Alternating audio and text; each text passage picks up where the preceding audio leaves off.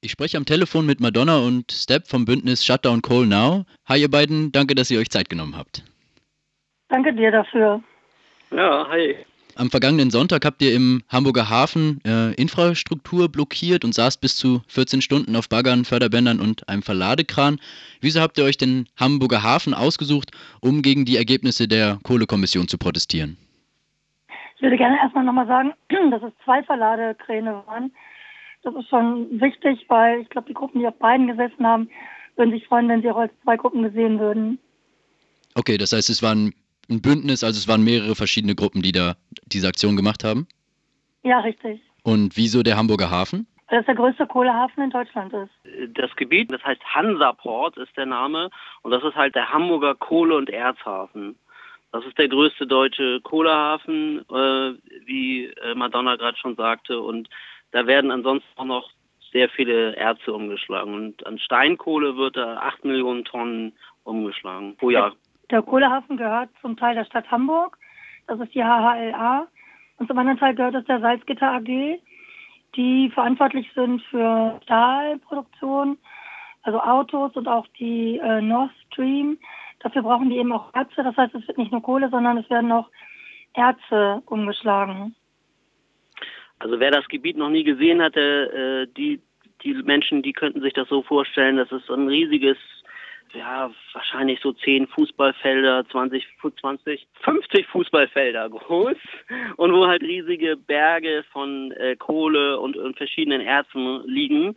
Und an der anderen Seite gibt's so eine, ähm, wo Schiff, große Schiffe anlegen können und dann gibt's fast, das ist fast alles automatisch, irgendwelche Verladekräne, Bagger und äh, Förderbänder.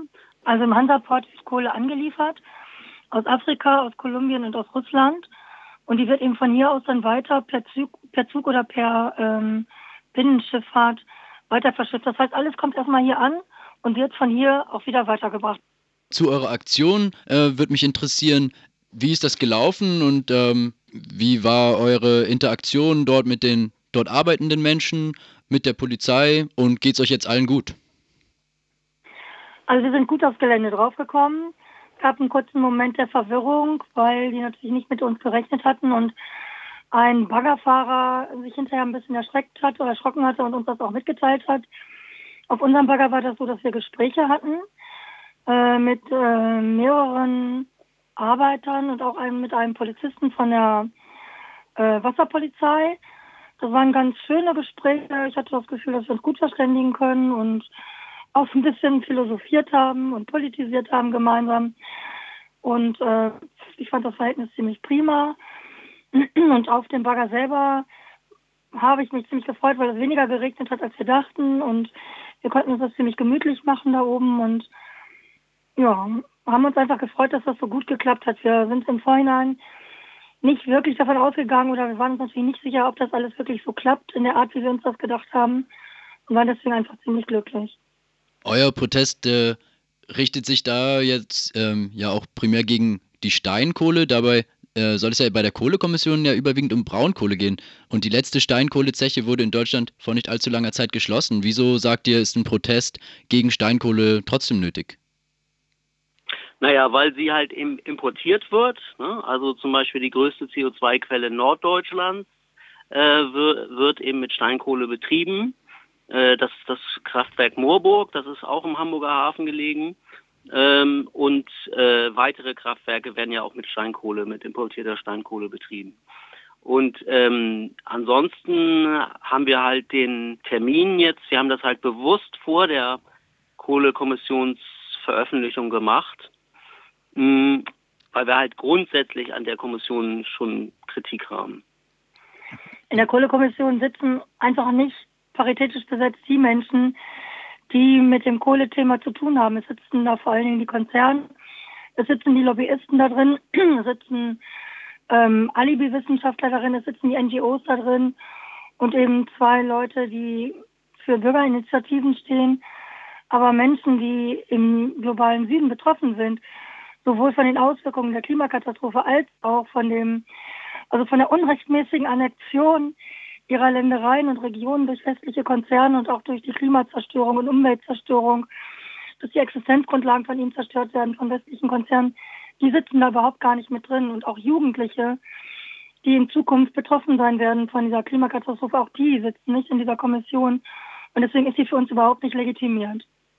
Also ein Mangel von Legitimation für die Kohlekommission, die ihr da zum, zum Ausdruck bringt. Auf den Plakaten, die ihr dabei hattet, konnte man ja zum Beispiel lesen, Solidarität mit La Guajira. Ich musste erst nachschauen, um zu wissen, dass das eine Stadt im Nordosten Kolumbiens ist. Was bedeutet denn dieser Ausdruck von Solidarität äh, im Rahmen eures Protestes jetzt im Zusammenhang mit, mit äh, Klimagerechtigkeit? Vielleicht könnt ihr da noch ein bisschen genauer drauf eingehen. Ja, der Begriff der Klimagerechtigkeit ist eben genau das dass wir nicht nur wollen, dass äh, wir Umweltschutz betreiben und in unserem schönen Deutschland alles schön ist und die Blümchen gedeihen, sondern dass wir einen globalen Blick haben, auf die ganze Erde gucken, das als ganzes System wahrnehmen, sowohl die Menschen als auch die Natur und deswegen natürlich auch solidarisch sind mit Menschen in anderen Gebieten und äh, vor allen Dingen, weil die überhaupt nicht die Lobby haben und überhaupt nicht die Möglichkeiten haben, sich zu wehren gegen diese westlichen Konzerne, wie das in Deutschland der Fall wäre. Deswegen sind ja auch hier die Zechen zugemacht worden. Und in anderen Ländern, wo die Menschen überhaupt nicht so viele Möglichkeiten haben, sich zu wehren, da werden dann die, da wird dann die Erde aufgerissen und ihnen wird das Land weggenommen. Das ist der Ausdruck von Solidarität. Ja, ich würde vielleicht noch ergänzen, dass ähm, halt, äh, also erstmal, wie die Kommission zusammengesetzt ist, sie tut so, als würden Treibhausgase an nationalen Grenzen fest Stopp machen. Ja, das ist ja absurd eigentlich. Ne? Ansonsten ähm, ist es halt äh, so, dass eben die bisherige Erderwärmung äh, liegt nur bei einem Grad bis 1,1 Grad ungefähr nur angefangen. Also es sind ja schon jetzt schon massive Zerstörungen zu sehen und da sind viele Millionen Menschen von betroffen und jeden Tag kriegen wir solche Nachrichten im Grunde genommen und äh, ja äh, und dann gibt es eben noch diese Rückkopplungsmechanismen in dem Klimasystem äh, und äh, also Kipppunkte, die da erreicht werden können, wo sich dann bestimmte Prozesse dann selbst verstärken und dann nicht mehr zu, zu halten sind.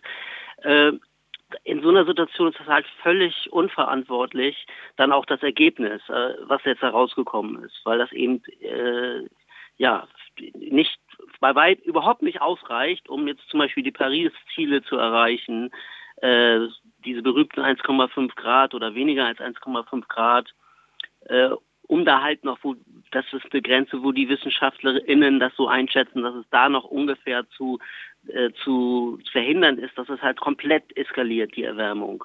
Aber wie gesagt, es ist jetzt schon schlimm. Ein anderer Ausdruck von Solidarität ist für mich auch, dass wir gerne wollen, dass die ähm, Konzerne vergesellschaftet werden und dass sie vor allen Dingen nicht jetzt durch die Kohlekommission noch mehr entschädigt, also entschädigt halt nennt sich das ja, also dass sie noch mehr Geld geschenkt bekommen, statt dass sie ihre Profite dafür nutzen, die Regionen da wieder in Schuss zu bringen und die Angestellten, äh, wie sagt man dazu, auszugleichen. Mir fällt jetzt gerade das Wort nicht aus, also dass sie Geld dafür bekommen, dass sie jetzt ihre Arbeit unter Umständen verlieren.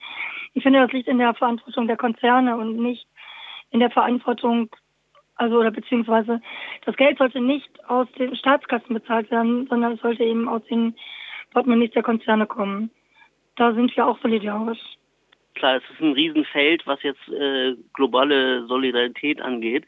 Also jetzt mal abgesehen von diesen Treibhausgasen, die die Grenzen äh, überschreiten und so, ist es halt so, dass ähm, eben auch die Rohstoffe eben ist ja bekannt, aus dem äh, globalen Süden halt äh, extrahiert werden und in den Norden verbracht werden. Und ähm, da spielt der Hamburger Kohlehafen eben eine entscheidende Rolle. Also eben, wie gesagt, diese riesige Menge an Steinkohle jedes Jahr und dann aber auch äh, eine genauso größere, noch insgesamt in der Summe noch größere Menge von verschiedenen Erzen. Das meiste ist ein Eisenerz, aber es gibt auch verschiedene andere äh, Sachen. Und das Ding ist halt so, dass das immer äh, fast immer mit super verheerenden Umweltzerstörungen, also Lebensweltzerstörungen äh, verbunden ist.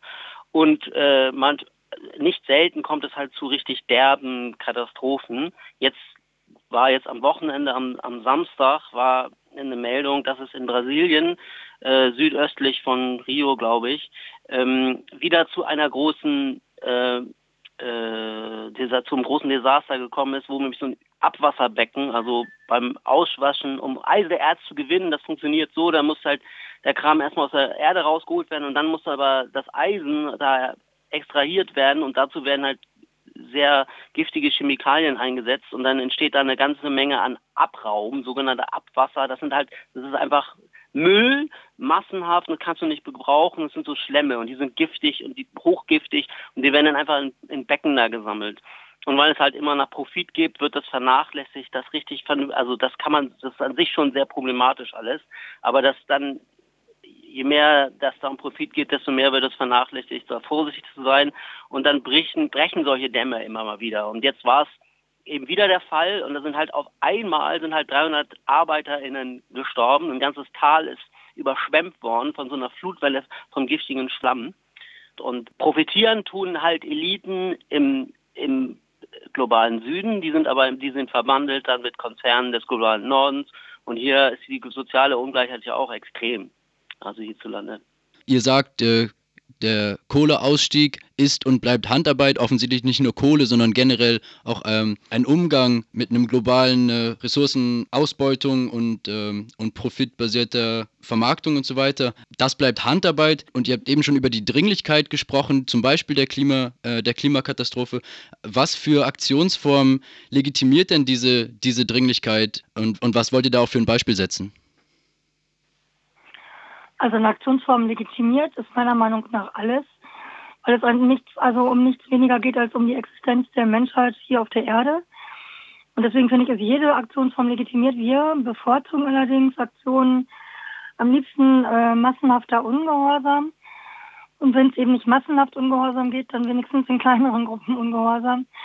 Aber eben so, dass wir direkt äh, Infrastruktur blockieren am liebsten oder zumindest in irgendeiner Form so aufmerksam machen oder irgendwas ja, besetzen oder blockieren oder verhindern, sodass zumindest die Medien aufmerksam werden, aber eben am liebsten auch direkt so blockieren, dass irgendwas im Ablauf gestört wird. Ja, vielleicht möchte ich ergänzen, dass also sicherlich wollen wir nicht irgendwie Menschen angreifen. Also ich, das, unser Bündnis ist eine sehr große Vielfalt, aber es wäre jetzt mein Eindruck, dass das schon wahrscheinlich die meisten unterschreiben würden. Wir sind jetzt hier zwei Leute, die versuchen irgendwie da zu sprechen, manchmal äh, sagen wir auch unsere persönlichen Einschätzungen. Ich würde gerne noch mal ein bisschen rauszoomen und auf die, also auf die Klimabewegung, auf die Klimagerechtigkeitsbewegung äh, zu sprechen kommen mit euch. Ähm, in den letzten Jahren sind ja die Proteste gegen Braunkohle und auch die Proteste zur Erhaltung des Hambacher Waldes stark gewachsen. Kann man eure Aktion jetzt auch in dem Sinne lesen, dass eine Ausweitung äh, des Fokuses ähm, der Klimabewegung in Deutschland notwendig ist, zum Beispiel auf Steinkohle auch? Und was für eine Entwicklung stellt ihr euch da für die nächsten Jahre so vor? Was wünscht ihr euch für eine Entwicklung?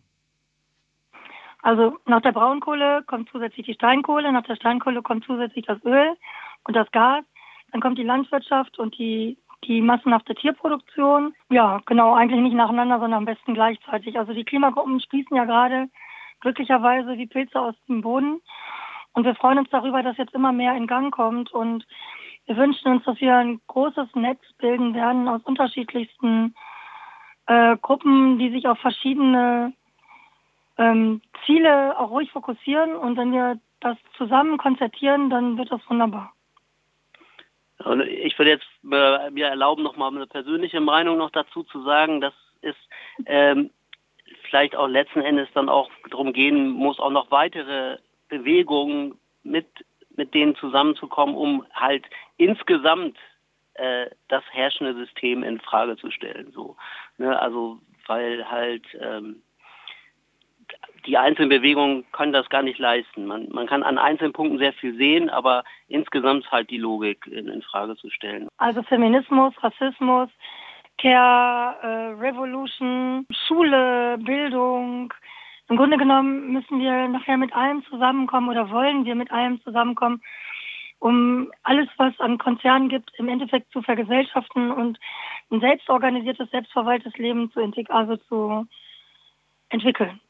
Ich habe noch eine Frage, die würde ich euch vielleicht stellen. Und zwar wurde in der Kohlekommission das Ergebnis, ähm, erst 2038 aus der Braunkohle auszusteigen, fast einstimmig angenommen. Und auch die großen NGOs wie der BUND und Greenpeace haben da ähm, quasi zugestimmt. Letztes Jahr haben die NGOs und die Klimagerechtigkeitsbewegung äh, gemeinsam für den Erhalt des Hambacher Forstes protestiert oder haben auf jeden Fall, äh, hat sich da auch irgendwie so ein bisschen eine Synergie vielleicht entwickelt oder die haben das stark unterstützt.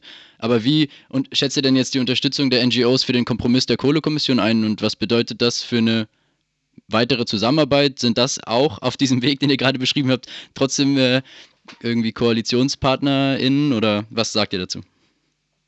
Also wir haben erstmal die Hoffnung, dass es innerhalb dieser äh, Organisation zu Konflikten zwischen Führung und Basis kommen wird. Das könnte, könnte möglich sein. Und generell finden wir es halt schon schlecht, sich an so einer Konstitution überhaupt zu beteiligen. Ja, weil aus den Gründen, die wir vorhin gesagt haben, ist sie von vornherein nicht legitimiert und von vornherein äh, werden die Fragestellungen so verengt, dass es eben nur darauf hinausläuft, äh, die, diese kapitalistische Wahnsinnslogik weiterzuführen und irgendwie zu modernisieren. Und äh, das reicht halt bei weitem nicht. So. Und also die müssen sich schon damit auseinandersetzen, dass das mh, hm, sehr zweifelhaft ist, was sie da gemacht haben. Das ist meine Meinung dazu. Wir haben da als Bündnis jetzt noch nicht drüber gesprochen. Also wir haben uns natürlich im Vorhinein auch Gedanken darüber gemacht, wie Szenarien sein könnten, zu was für Ergebnissen es kommen würde. Wir hatten natürlich immer gehofft, dass die NGOs ihre Stimme so in die Waagschale werfen, dass sie dann unter Umständen die Kohlekommission platzen lassen würden. Weil in den letzten Jahren, also war ja früher immer so ein bisschen schwierig mit der Klimagerechtigkeitsbewegung und über linken Gruppierungen und den NGOs. Das hat sich in den letzten Jahren und vor allen Dingen über den Kampf um den Hambacher Forst ein bisschen gelegt. Wir sind uns ein bisschen näher gerückt. Und das ist jetzt natürlich erstmal wieder ein totaler Bruch gewesen oder ist jetzt ein Bruch. Und es wird auf jeden Fall Diskussionen geben und es wird auch Auseinandersetzungen geben. Und innerhalb von Greenpeace kracht es im Moment auch schon ganz schön. Und äh, wie es beim BUND aussieht, weiß ich nicht. Und äh, ja, ich denke, wir müssen uns irgendwie neu sondieren und gucken, was geht und was nicht geht. Madonna und Step vom Bündnis Shutdown Coal Now. Äh, vielen Dank für das Interview und bis bald. Danke dir. Ciao, ciao.